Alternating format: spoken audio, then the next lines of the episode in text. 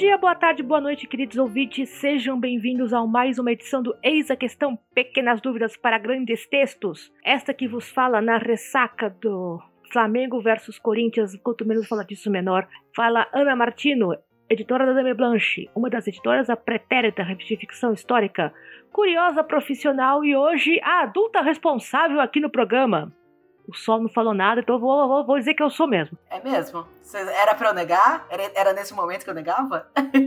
é, esqueci, a gente tem que ensaiar isso melhor, cara. o que acontece? A maldição né, do programa ataca novamente. Nem Valdson e nem a Jota estão presentes no momento. Então estou aqui eu, mais o preparador amigo da vizinhança, Sol Coelho. Boa noite, Sol. Boa noite, olá meninos, olá meninas, olá realeza não binária. Quem puder trazer pra gente um pouquinho de sal grosso, umas folhinhas de arruda para ver se a gente reúne essa equipe de novo, a gente tá aceitando. Por favor, é, intermediários de saquinhos de banho de descarrego, tratar no e-mail.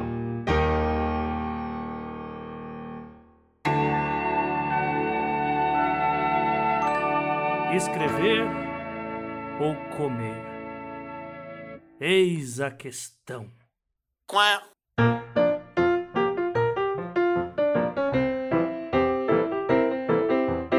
Gente, uh, como costuma acontecer algumas vezes por ano aqui no programa, uh, hoje é dia de autor falando, viva! Porque quando este programa for ao ar, vocês já encontrarão na, na, livraria eletrônica de sua preferência o mais novo livro da Dame Blanche. E agora eu vou respirar fundo para pegar o título completo. Lugares imperdíveis para conhecer pessoas e lançar feitiços. Ufa! Nem é tão longo, vai. É, mas é, não cabe muito no Twitter. Né?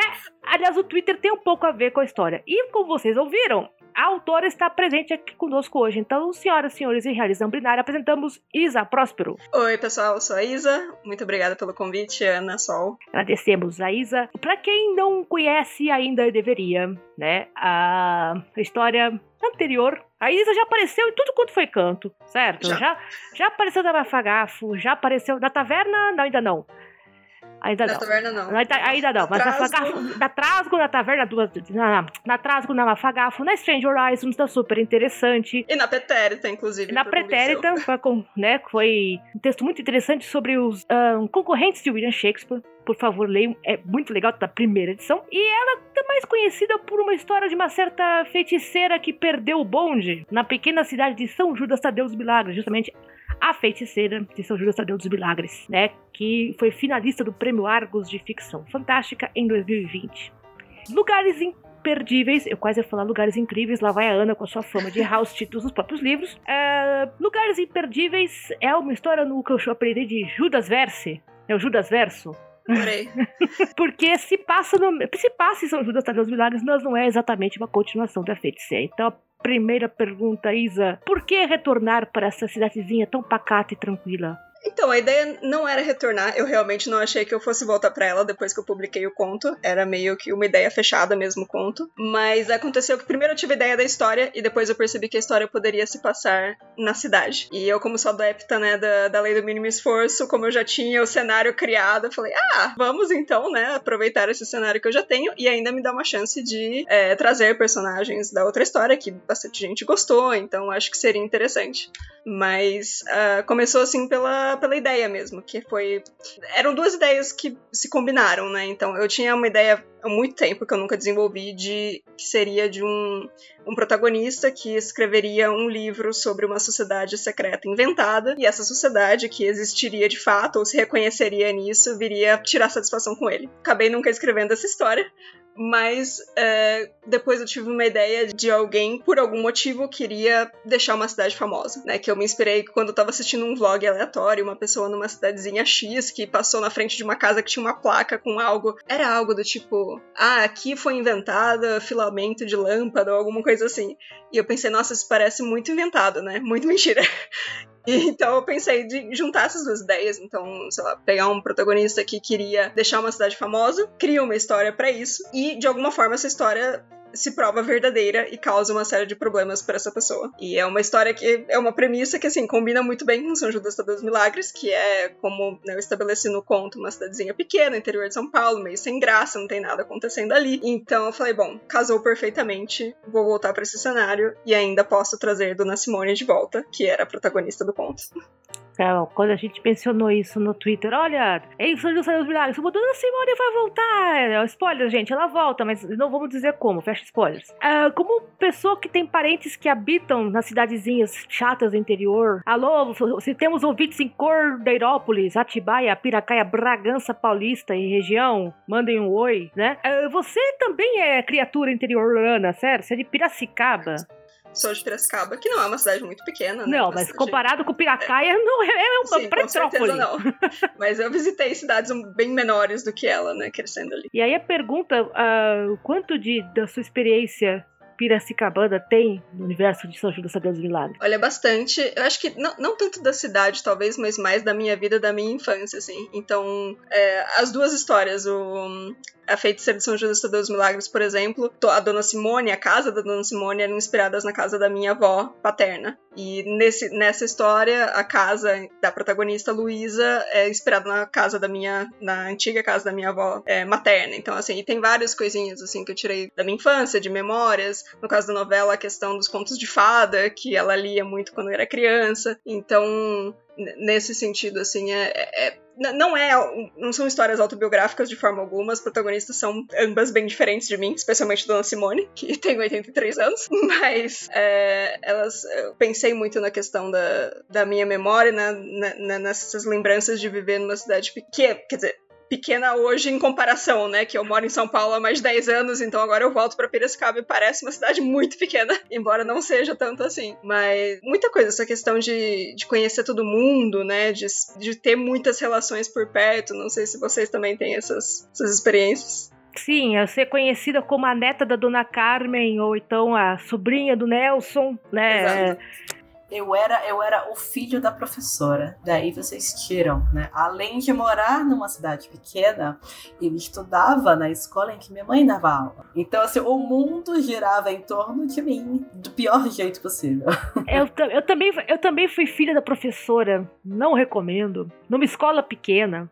Exatamente, não recomendo. Exatamente. E minha mãe ainda era a professora treteira ah. né, aquela professora que atrás dos direitos e tudo mais. Então, assim, o bullying, por consequência, vinha em cima de mim, porque eu era o filho da professora, né, da professora treteira. Então, as professoras não gostavam de mim. ai, ai, ai, ai, ai. Eu era conhecida nos pontos de táxi da cidade toda, porque a minha avó, ela não sabia dirigir. Então ela pegava táxi para tudo. Então ela Tipo, eu não se eu esquecesse a carteira, ah, o taxista sabe onde ela mora. Então, com consequência, a Tibaia inteira sabe, né? Sabia o endereço da minha avó e qualquer emergência, olha, não, tá. Tanto é que quando ela faleceu, a gente teve que ir no ponto de táxi avisar e verificar se ela tinha deixado dívida no ponto de táxi. Não tinha deixado, mas teve que avisar para o pessoal não ir, né? O que aconteceu. É horrível isso. É, é, o tipo de coisa que é horrível de viver, mas foi muito divertido de pôr numa, numa história. Especialmente, o, o, que me chamou a atenção é, primeiro assim, a Luísa chega desesperada para se livrar da casa. Né, assim, a gente devia fazer uma sinopse aqui da história, talvez. É, acho que a gente pode fazer um, um, um teaser, né? Que assim, a, a senhorita Luísa fechou a empresa, perdeu a namorada, sentido da vida, né? E sai de São Paulo para São Judas Tadeu dos Milagres, que tem o quê? 5 mil habitantes? É por aí. Puta, é menor que Piracaia. Vinícius, meu amigo, que eu sei que, colega da Preteta, que mora atualmente em Piracaia, não me xinga, pelo amor, né? e ela quer se livrar, ela quer voltar para São Paulo, quer voltar para a vida, né, que ela tinha antes, então ela quer vender a casa. Só que quem vai querer comprar uma casa são Jus a Deus Milagres. Então ela arranja o melhor método. Mentindo no Twitter. Mentindo no Twitter. E essa é a parte que eu ia, assim, perguntar. É basicamente uma história sobre o que acontece se o seu fio do Twitter não for cancelado, né? Ou o que acontece quando é cancelado. Pois bem. você, então você causou polêmica no Twitter. Eis por que você não devia ter feito isso. Exatamente. Cara, eu, eu, eu, não vou perguntar se você se inspirou em algum fio de Twitter para criar isso. Embora eu tenha alguns suspeitos. O pior é que, é, é, bom, eu não me lembro de ter me inspirado nisso, mas eu sei que quando eu tava editando já a novela para publicar com a Dan Blanche e tal, teve um caso de alguém que eu não lembro se era talvez uma caixa que a pessoa tava para abrir um cofre, alguma coisa assim. Era um cofre, eu lembro dessa, Gente, né? eu Um tenho uma atrás. coisa, eu tenho uma coisa engraçadíssima pra falar sobre isso. Eu não sabia dessa história do cofre, mas eu trabalho com a irmã do moço do cofre. Opa! Uau!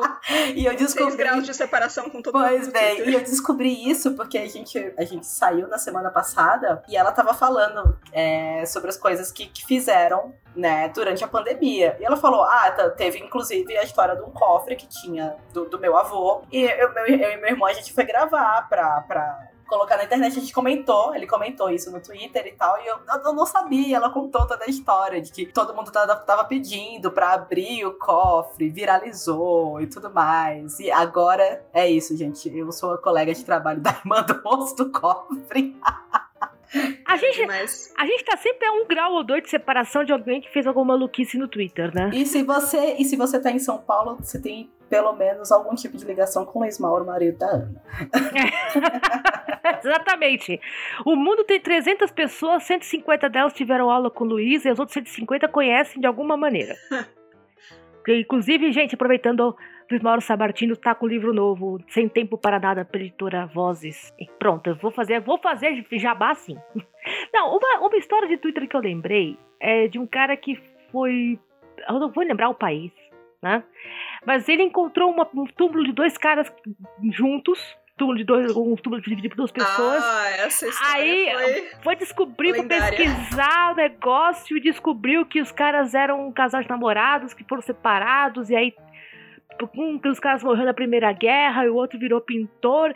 E, tipo, umas 10 pessoas me mandaram esse link. Então você tem que ler essa história. Talvez porque eu pesquise, né? Primeira e Segunda Guerra. E eu fiquei fascinada e eu fiquei muito mula. Que era a invenção do sujeito, no final das contas. Que, de fato, o túmulo existia, eles criaram uma história em cima. Mas a história era tão boa, né? Valeu a pena ter lido. Eu adorei na época. Nossa, eu fiquei assim, uau, se for ficção mesmo, eu comprava o livro, assistia a série, É. tipo, dava like no Netflix. Eu achei fantástica. Mas uma coisa que, assim, a, a Luísa da história, ela se enfia numa encrenca, né, pra continuar, né, porque este troço viraliza e aí aparece a vigarista loirodonta que todo mundo vai, ado- vai adorar. Sim, Maravilhosa. Beatriz. Maravilhosa. Eu, eu tava preparando esse texto e pensando, meu Deus, eu odeio essa pessoa, que ela, que ela seja muito feliz. Eu adoro a Beatriz, escrever ela é muito divertido. Basicamente, ela né, fala pra Luísa que ela sabe que a história é mentira, porém, elas podem fazer um acordo e tentar vender a casa por um valor ainda maior, e daí a Beatriz vai entrar no- na divisão ali de bens entre a Luísa o irmão dela e ganhar a sua parte também, em troca de não falar que a história é uma mentira. E o que me deu a oportunidade de escrever um, um relacionamento que eu amo, que é o Ranço to Lovers, né? Que é aquela coisa de Perfeito. Nem, não são inimigas pra amantes, gente, é ranço mesmo. É ranço mesmo. Não chegam a ser inimigas, não é tão sério assim. Não são rivais, mas tem aquele desgosto, né? Quando você olha pra pessoa e você gostaria que ela não estivesse lá. Que eu acho muito divertido. Ia perguntar quais são os seus tropos favoritos de romance. Além Já do tem ranço. um aqui, é, bom, vou dar um leve spoiler. Tenho um que eu amo, que é o Só Tinha Uma Cama. Ah, clássico. Clássico. Inclusive, do meu livro com a Imortário, o segundo volume, que ainda não foi publicado, né? Nem o primeiro, nem o segundo, mas o segundo tem. Só tinha um cavalo. Esse é ótimo. Uma variação maravilhosa. Também curtimos. Pessoas que leram o primeiro volume do Outlander vão se identificar, porque só tinha um cavalo.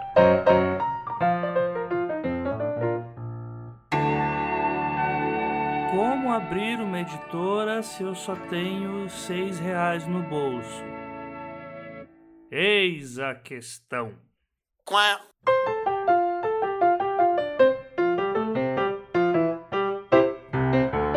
O meu, assim, o, outro, outro trope que eu adoro é eu estou numa, eu estou numa merda. E de, todas as pessoas, 7 bilhões de pessoas no mundo, só você vai resolver o problema. Porcaria.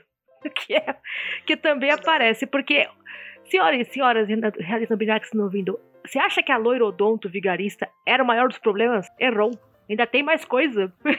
Tá, tá, tá. E não é só isso. E não era só, é desgraça Polishop. Você pensa que era só isso? Não, também tem isso. É, inclusive foi divertido enquanto tava planejando pensar em como eu poderia deixar a vida da Luísa progressivamente pior, né? Então pensei, ok, primeiro chega essa, depois vai piorar na internet, depois vai piorar na vida real. Vamos ver como que eu posso deixar essa mulher doida. Coitada, cara. Isso é a pior parte. Eu fico pensando, como é, como é que a gente faz pra deixar os personagens irritados? Você tem algum plano assim, tipo, vou deixar você. Como é que eu vou deixar você irritado? Dicas de escrita, né?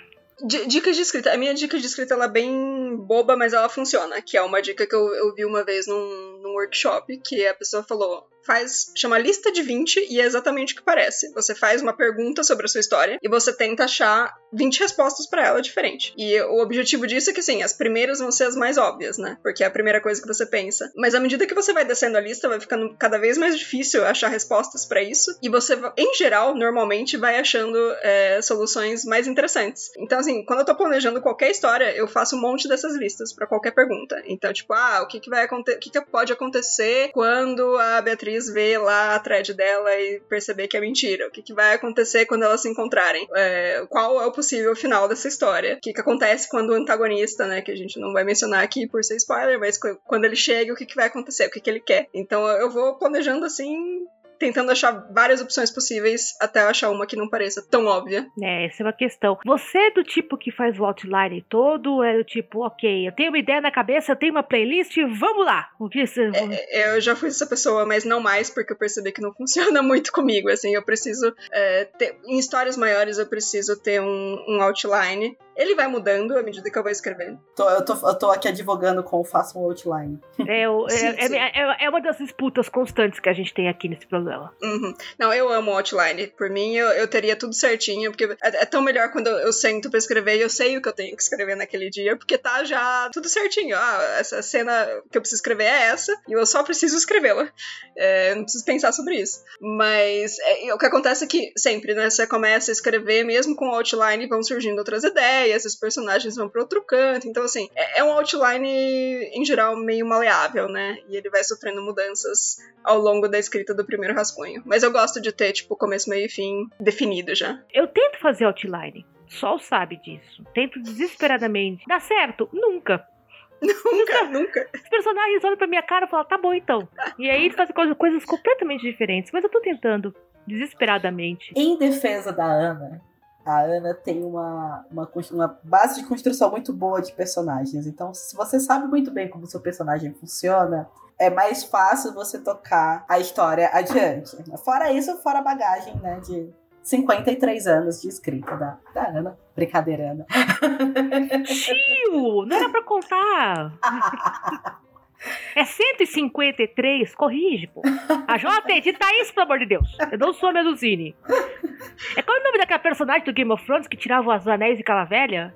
Não sei. É Melisandre, né, Melusine? Ô, gravar, gravar esta hora da noite dá esses problemas. Enfim, não, eu não sou Melisandre. Eu acho. Então, uma pergunta, já que estamos falando de personagens, aí eu vou voltar um pouco, né, Hum. na, na Dona Simone. De onde é que surgiu a ideia de uma senhorinha com poderes mágicos? Tipo, ela, ela é extremamente fofa e fantástico, mas de onde é que veio isso? Então, é, infelizmente, eu tenho que admitir que é outra história cuja ideia veio do Twitter. Tudo Porque- bem, nós estamos, não estamos julgando. É, então. O começo dessa. é, Essa ideia surgiu simplesmente porque eu vi alguma piada sobre encomendas que ficavam presas em Curitiba por meses, é, encomendas internacionais. E daí eu pensei, ok, e se algum pacote ficasse parado no correio, não por semanas ou meses, mas por anos, por décadas, e a pessoa recebesse, depois de, no caso do conto, seis décadas, e fosse algo muito importante. E como, enfim, eu escrevo mais fantasia, eu pensei, ok, são objetos mágicos. E daí meio que surgiu a personagem da Dona Simone, porque necessariamente por essa premissa, né, ela teria que ser uma, uma idosa, uma senhora já de seus 80 e poucos anos. Daí eu comecei a pensar na história a partir dela. Gente, portanto, se você tem encomendas em Curitiba, poderia ser coisa, poderia ser pior, veja. por Poderia exemplo. ser muito pior. O que me surpreende um pouco é que as pessoas adoram a ideia do conto, justamente porque há uma protagonista mais bem mais velha do que a média, né? É, eu também fiquei bem surpresa. Inclusive com, com a finalista do Argos, eu vou aqui, né, ficar de boca fechada porque eu, do prêmio do Argos, porque eu sempre fico assim nos meus olhos, eu quero ganhar os coisas, eu quero que todo mundo, meus favoritos, todo mundo ganha, aí eu olho na maioria dos, dos indicados, eu, então, sou amiga da metade. então me surpreende um pouco. Mas eu lembrei de uma outra coisa também. Seu trope primeiro, né? É o, o, o, escolhido é sempre jovenzinho. Nunca é uma senhora que precisa lembrar de tomar remédio. Uhum. Né? Nunca é uma mãe. É, então. Essa questão da idade é algo que eu penso bastante depois que você lê muita fantasia, você percebe que você lê muitos personagens jovens, né? E à medida que você vai ficando mais velho, você tem mais interesse em ver personagens adultos, ou quem sabe, né, de meia idade, idosos e tal. Então eu, eu, eu gostei da ideia de ter uma, uma personagem mais velha e de ver também o, o que seria uma história de fantasia com uma heroína que não pode sair por aí batendo em pessoas e, né, fazendo, tendo altas cenas de ação. Qual seria, né, o, o papel dela? É, né, gente? Porque tentando imaginar aqui uma briga épica de uma cidade no, no coreto da praça. assim, eu poderia ter colocado, né? Então, Talvez devesse ter colocado. Olha aí, gente. De repente, até o próximo. Fica pra terceira história. Vamos ah, fica deixar a promessa aqui. Se tiver mais uma história, a Dona Simone vai ter uma Mas... alta batalha na, no coreto da cidade.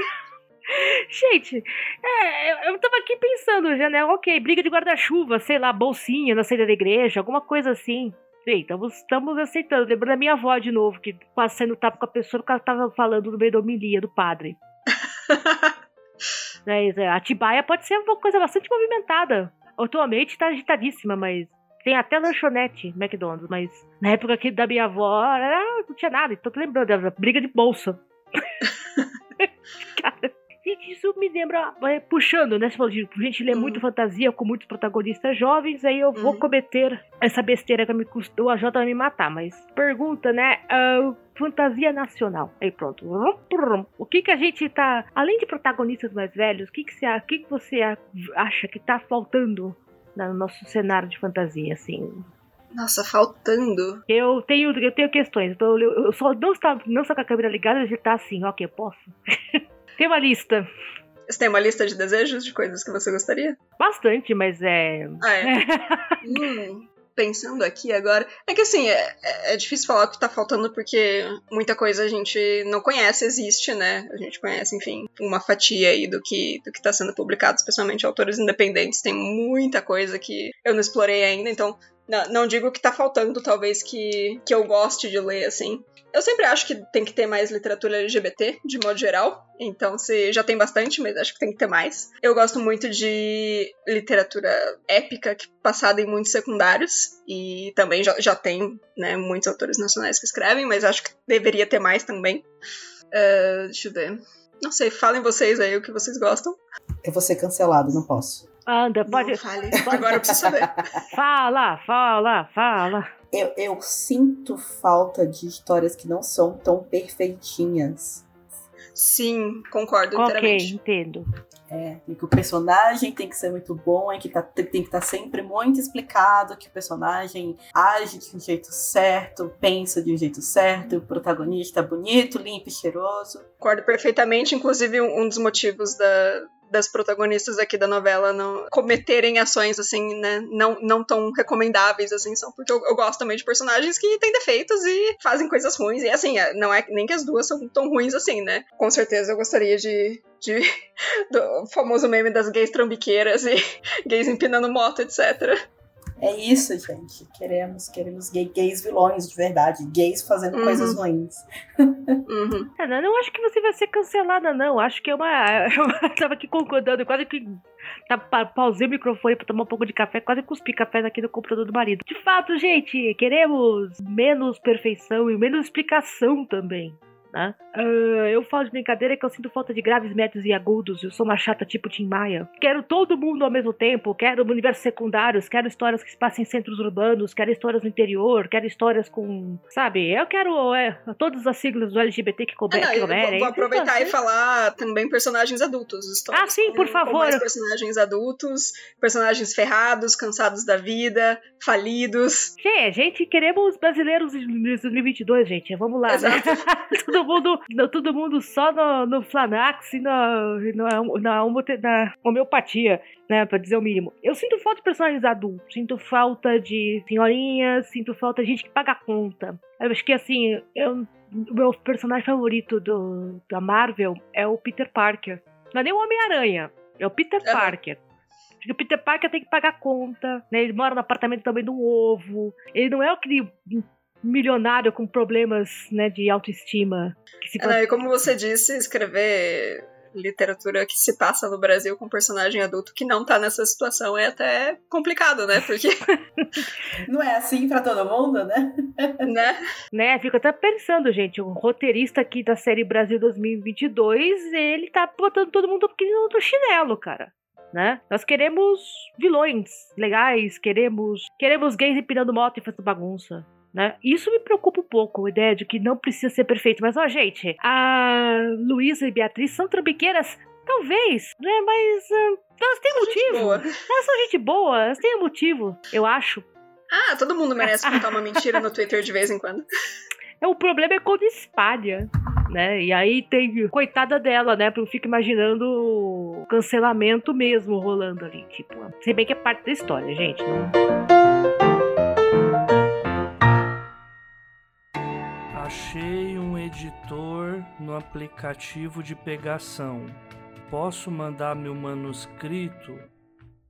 Google pesquisa. Ah, não, é eis a questão. Quá.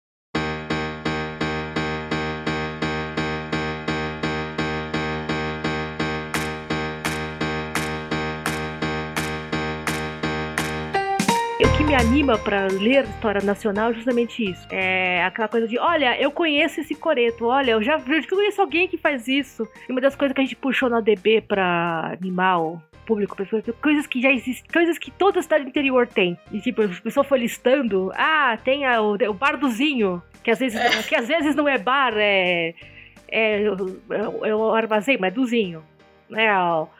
Né? A igreja da pracinha central. Coreto, tipo estranho. Sempre a cidade tem sempre um tipo estranho. Tem. Não importa. Então.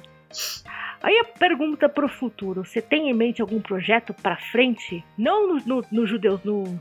Tá, do Verso, mas algo fora ainda para pensar? Tipo, não estou cobrando, mas se tiver, estamos aceitando. Bom, NaNoWriMo tá aí, né? Minha intenção é escrever. Não, é, não sei como vai estar minha vida em novembro, tudo bem, já é dia 20 de outubro, mas mesmo assim, daqui 10 dias tudo pode mudar. Mas minha ideia é escrever alguma coisa, uma romantasia pro, pro Nano desse ano, passada num mundo secundário também. Mas vamos ver se eu vou conseguir terminar esse outline em 10 dias. Hum, tan, tan, tan. Só, você vai participar do NaNoWriMo esse ano? Porque foi que eu perguntei.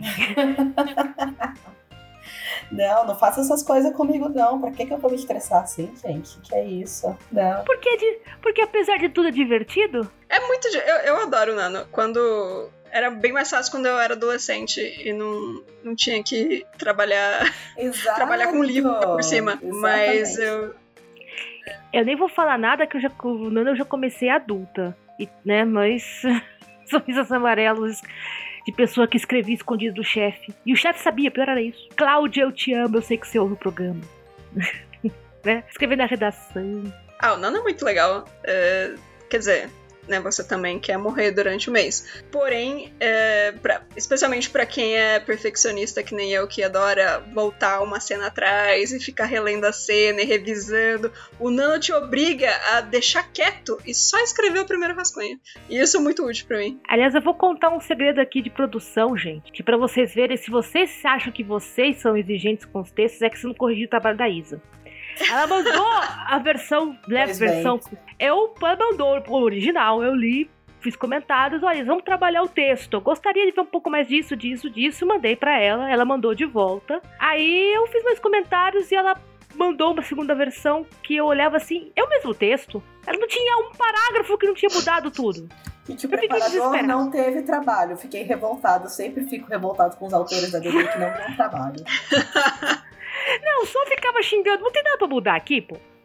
Não, mas é, eu, eu, explico porque eu reescrevi a novela inteira. Primeiro porque você deu ótimas sugestões com a primeira versão, e daí a história começou a crescer, né? Porque o, antagonista, por exemplo, da novela, na primeira versão, ele não aparecia. E você apontou isso com razão, e eu falei, ah, não, deixa eu pensar em como eu posso inserir ele aqui na história, e daí a história acabou crescendo. É, o relacionamento das duas protagonistas também acabou mudando bastante, ficou bem melhor, eu acho, na, na versão final. E, mas principalmente porque eu achei que o, o tom da narrativa não tava muito é, combinando com o tom do conto, né? Porque assim, a feiticeira é um conto mais. tem seus momentos sérios, mas é um conto mais leve, né? Tem, tem um certo humor ali. E eu queria que a novela parecesse né, partes do São Judas verso ali. Então teria que ter também essa, essa mesma voz narrativa. E daí, quando eu tava tentando editar em cima da primeira versão, eu percebi que tava muito séria. Não, não, tava, não tinha aquela leveza tanto da, da feiticeira de São Judas Tadeu dos Milagres. Então eu resolvi começar do zero e deu bem mais certo. Quando eu comecei a reescrever. Não, e tem mais. Vocês pensam que acabou? Não.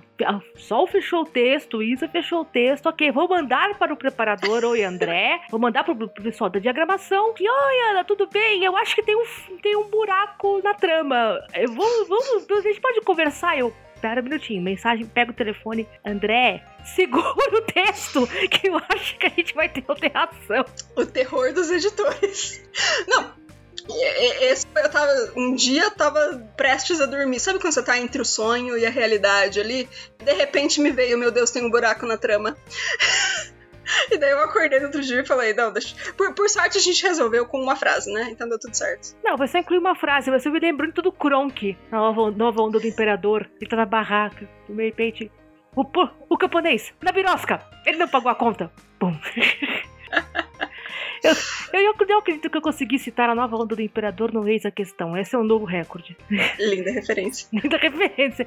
Então, gente, você que fica preocupado, ah, meu Deus, eu nunca vou conseguir publicar o texto. Olha, você vê, teve 500 versões e o texto tá na livraria eletrônica. Tenham fé, tenham fé do outline, que a coisa vai, eventualmente, certo? E aprendam que uma hora você tem que parar de editar também.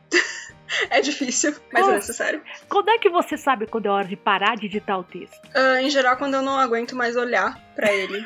Daí, é. Eu, eu, gosto muito de digital, gosto mais de digitar do que de escrever o primeiro rascunho, porque eu, eu sinto que eu consigo deixar é, as coisas melhores. Quando eu tô escrevendo o primeiro rascunho, ainda parece que tá tudo muito fora de controle. Quando eu tô editando, eu já tenho. Eu já sei o que eu tô fazendo um pouco mais. Porém, eu, eu fico revisando, né? Sem parar, eu sou revisora, eu trabalho como, como revisora também, então assim, eu, se me deixar, eu fico revisando o texto sem parar indefinidamente. Mas chega uma hora que eu não aguento mais olhar para ele. Tipo, porque a história me parece a pior história já contada na história. É, tudo parece batido, tudo parece sem graça. Eu falei, bom, agora é melhor eu parar, senão eu vou desistir de publicar isso aqui. Gente, eu achei, achei alguém mais, mais cri-cri do que eu pra edição. Mas acho que todo autor tem um pouco isso. A gente adora ter escrito, a gente não gosta de escrever, né?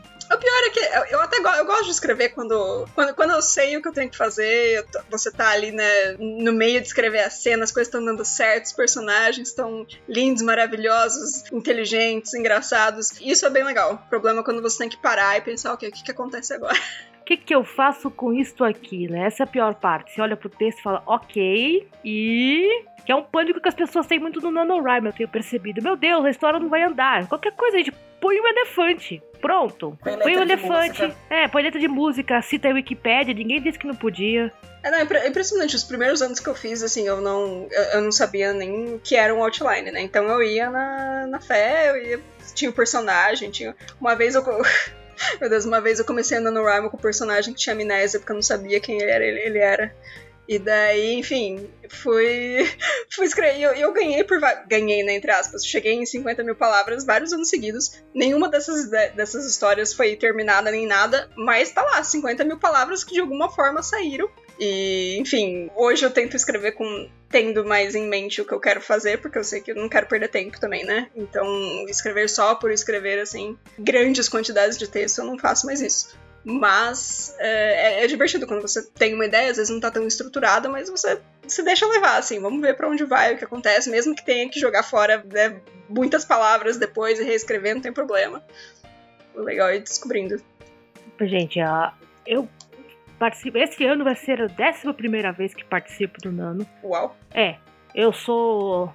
Novembro, assim, meu feriado, sabe? Eu tiro pra escrever uh, de todas as histórias que eu escrevi, as que eu ganhei, as que eu perdi, as que eu xinguei, né? A, a que foi a que chegou mais perto de alguma coisa foi a Proserpina, que eu escrevi em 2018, a primeira versão no Nano, e que virou com uhum. muito esforço de reportagem e muita extinção de saco e muita choradeira, muitas visitas à, à terapia, virou a Proserpina que o pessoal lendo no Noveletra. Então, mas muitos, muitas histórias que vieram depois nasceram de, ok, eu tenho, vou, vou exercitar o meu direito de ser, de ser brega durante o NaNoWriMo. Acho que todo mundo Uhum. devia ter esse direito de ser brega. Vou escrever romance, sim. Quem, quem, quem, quem não gostar, que vai, não, gosta, não gosta da tua casa, sabe? É, bota no impulso aí, gente. Então, vamos fazer funcionar. E, e sigam o outline. Você tem um método pra outline? Assim, a última pergunta que eu vou fazer mim. Nossa, pergunta difícil.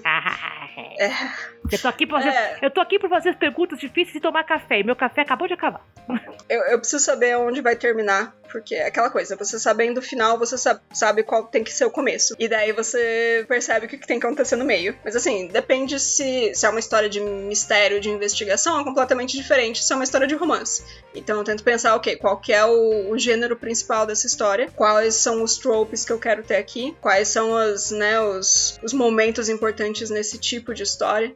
Então, quando eu tava fazendo o outline da novela, por exemplo, a questão do relacionamento entre elas, entre elas era importante. Então, pensei, ok, quais são algumas cenas chaves que eu tenho que ter aqui pra, é, pra fazer esse relacionamento evoluir de um jeito que pareça, né, que faça sentido, que seja natural. Ao mesmo tempo, qual que é o, o mistério por trás? O que, que ela tá, tá descobrindo sobre a questão da magia, que tem uma questão sobre a, o passado da mãe dela. Então, assim, tentar pegar essas diferentes linhas e meio que colocar, sobrepor uma na outra e ver onde que esses pontos se encaixam, né?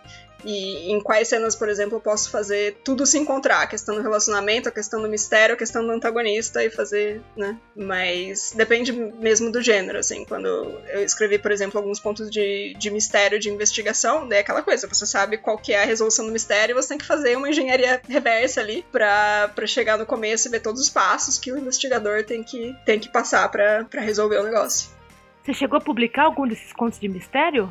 Ahn, sim, tem um que é na primeira Mitografias. Opa! Na primeira antologia Mitografias. Eu, eu dividi, eu dividi a, pa- a mitografia. Não, o primeiro de fotografias não. Foi, eu dividi o terceiro com você, eu acho. Foi, Tem um que é. Eu tô procurando aqui, peraí. que eu vou errar o nome. Não vai ser só você que. tá vendo? É, que- é, é que eu sou famosa por errar o nome do- dos. dos... Ah, a Sociedade das Mulheres, das Mulheres Alimentares, Ah, eu li esse. da Corvus Editoras, que é uma, uma antologia com ehm, Holmes e Watson, gender bent, então mulheres. E, e são histórias de, de investigação. Esse foi, foi divertido. Eu li esse. Eu, é que eu adoro livro de mistério. Então, tipo assim, oba, futuros, futuras edições. Mas, gente, é isso. Viu só? Outline funciona. O Sol não tá sozinho agora reclamando sobre isso. Funciona, gente, funciona. Com isso, eu- Apesar... Fala. Não, não, não. Eu ia falar que apesar de tudo, eu sou uma pessoa que tem preguiça de fazer outline, eu confesso. Mas é por ter preguiça de fazer outline que eu sei que funciona. De- Deve fazer um sentido. Mas enfim, gente, e com isso eu acho que a gente encerra. Sobe o som.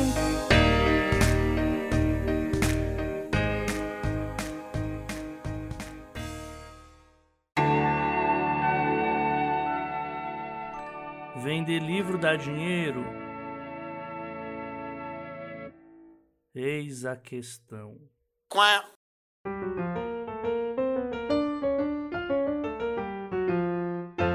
Gente, antes de eu dar os recados aqui, deixar isso pra dizer onde a gente encontra ela nas redes, do sol, dar os recados nas redes, eu tenho um jabazinho rápido pra fazer. Dia 5 e 6 de novembro, sábado e domingo, pós-feriado de finados, vai rolar um evento online sobre newsletters, o texto e o tempo, para quem lê e para quem escreve newsletters. Ah, estarei presente em uma das mesas que vou falar sobre ficção seriada, vou falar sobre minha experiência na Noveletter e também com a minha, ah, o meu romancinho no Catarse, que é o Analogias. Mas tem de tudo, gente. Tem coisas sobre como fazer a newsletter, como fazer como montar o material, como ter ideias de, de texto de não ficção, de ficção, quem é o público, quem não é. Newsletter é literatura? Eu odeio essa pergunta.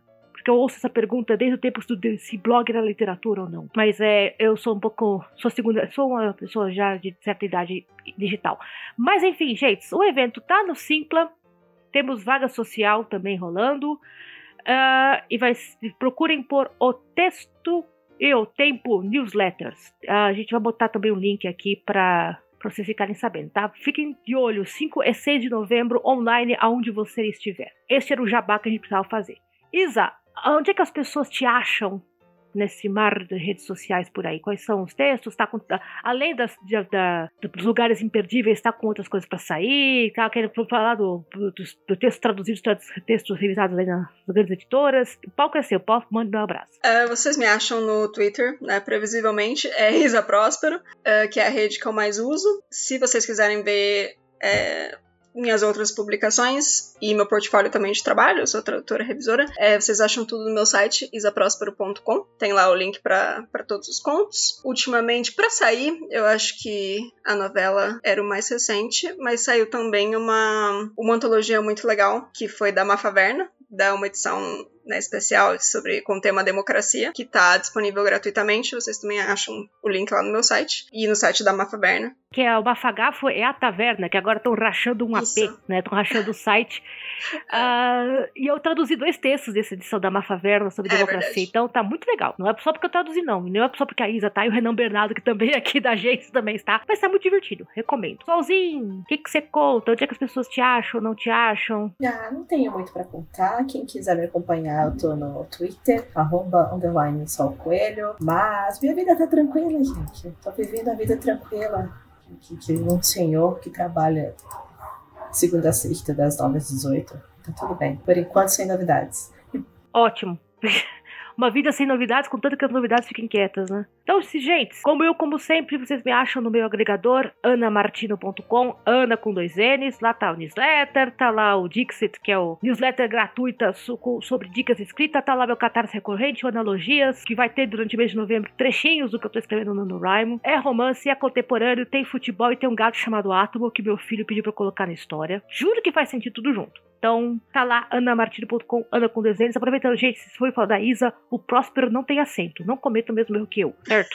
é, sem acento, é Próspero, né? Ah, e leiam, por favor, leiam, leiam Lugares Imperdíveis para Conhecer Pessoas e Lançar Feitiços. Estará disponível quando esse programa for ao ar em todas as livrarias eletrônicas e também Com a capa lindíssima da Germana Viana. Exato, Germana Viana fez a capa. Ah, inclusive, parênteses, se você curte gibizinho de terror, né, e coisas interessantes, a Germana é a pessoa que está procurando. Germana faz gibi no Twitter, tá? Então, lugares imperdíveis para conhecer pessoas e lançar feitiços. Se você leu e curtiu, a gente tá com o registro dele já no, no Goodreads, está no Scooby. Comenta com seus colegas, com o pessoal do curso de inglês, da hidroginástica, fala pra mãe, pro pai, pros amigos, pros parentes, pros parentes dos amigos, dos amigos dos parentes, é para fazer boca a boca, porque a nossa vida aqui de literatura independente também é isso. É, comentem por aí, 10 estrelinhas no site que, que você comprou o livro. Divulguem aí a palavra da vigarista loirodonto e da mentirosa compulsiva, ou não muito, que foi tentar vender uma casa no Twitter e aí vejam só no que deu. Essa é a, vai ser a tagline que o AJ vai usar para vender este episódio, tenho certeza. Isa, Perfeito. muito obrigada por ter vindo. Foi um Obrigada papo, pelo convite, gente. Foi um papo divertidíssimo. A J e o Valdson não sabem o que perderam. Aliás, o Valdson já leu o livro e disse que é uma das melhores, melhores, melhores leituras do ano. Então, o Sol ia falar uma coisa quando eu atropelei ele de novo. Desculpa. Eu ia falar, eu ia falar que eles vão saber. Eles vão descobrir. Eles vão ouvir esse programa e vão descobrir. Exatamente. Vocês não sabem o que vocês estão perdendo, rapazes. Mas no mais é isso, pessoal. Se você tem dúvidas, sugestões, quer perguntar se vai ter mesmo Dona Simone. Quanto de Dona Simone tem de você comprar o livro? Tem bastante, não reclama. Reclamar porque não falei do Dom Brown, não falei porque o AJ não tá aqui hoje. Você já sabe o que fazer. Os 12 trabalhos, arroba gmail.com, 12 numeral que também é o e-mail do Pix, a chave Pix para a, doações para o programa. Ajudem a manter a ratoeira, que é o computador do AJ, funcionando e a ração da Adélia. Do Adélio e da Adelaide, que os gatos do AJ, em dia. Então, os 12 trabalhos, arroba gmail.com. Então, esta foi mais uma edição do Eis a Questão, pequenas dúvidas para grandes textos. Nós nos vemos em breve no seu agregador favorito. Beijo, gente! Tchau, tchau! Tchau, tchau! Tchau, gente!